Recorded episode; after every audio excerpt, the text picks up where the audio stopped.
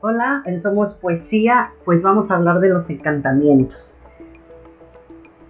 Y quiero empezar este programa con una frase de, de Bol que dice así, cuando me preguntan por mi oficio, siento gran confusión, pero me veo obligado a responder, soy reidor.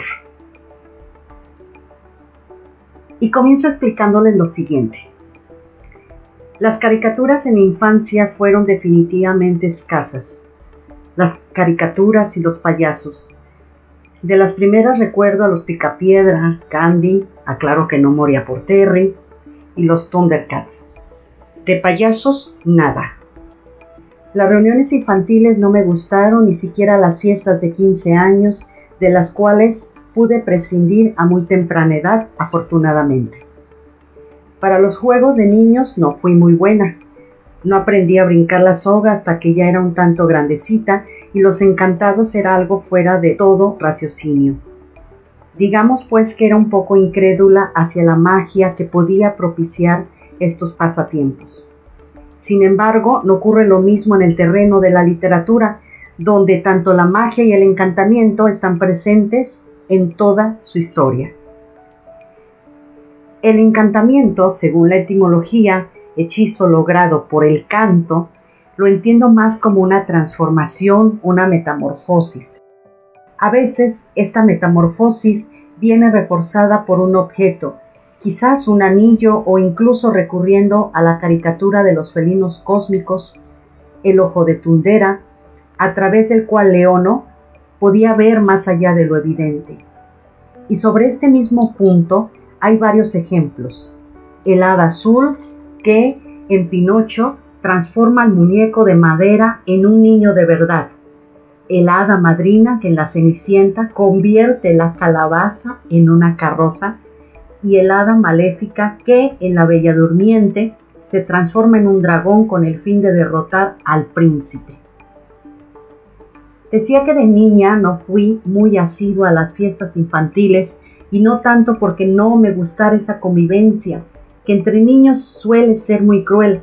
Un programa anterior ya mencionaba estos juegos que son brutales, estos juegos que son del terror, sino porque una función de payasos me parecía terriblemente aburrida. A pesar de esto, creo en la transformación del payaso, que con el solo hecho de maquillarse y vestirse de cierta manera, cae en una especie de encantamiento y con este encantamiento logrará hacer reír a los espectadores. Hay encantamiento en la obra de Cervantes. Por el encantamiento es posible convertir a Aldonza Lorenzo en Dulcinea del Toboso. Los encantamientos sobrepasan los simples apariencias, y con lo anterior no me refiero a la propia mitología que sujeta sus aristas en este recurso.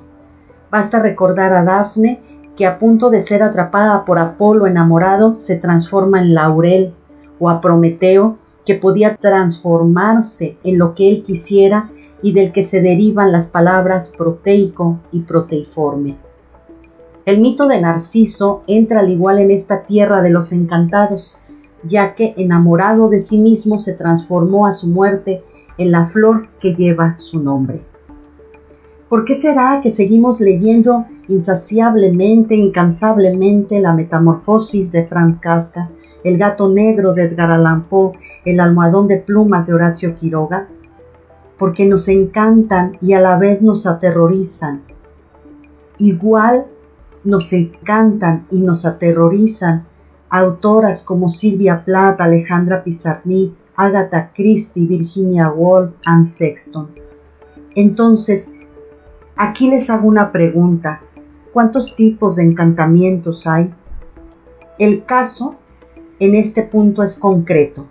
Zenobia Camprubí, musa del genio Juan Ramón Jiménez, había convertido su amor hacia éste en una dependencia feroz y destructiva. El encantamiento sobrepasa los límites y así como afirma Rosa Montero, las pautas de su relación estaban perfectamente establecidas y son las de una total y completa sumisión. Zenobia anula todos sus planes y compromisos cada vez que su marido la requiere para algo, copiar en limpio sus poemas o simplemente acompañarlo. Para finalizar este programa, pregunto, ¿a quién no le gustaría con el poder de una espada, un anillo, una pulsera, ser alguien distinto, lograr algo distinto? Tal vez si yo tuviera estos artilugios, pudiera convertirme en algo divertido o reidor. Muchas gracias por haberme escuchado. Les reitero una vez más la invitación a comentar, a dialogar, a sugerirme temas para estos programas. Abrazo fuerte, solidario.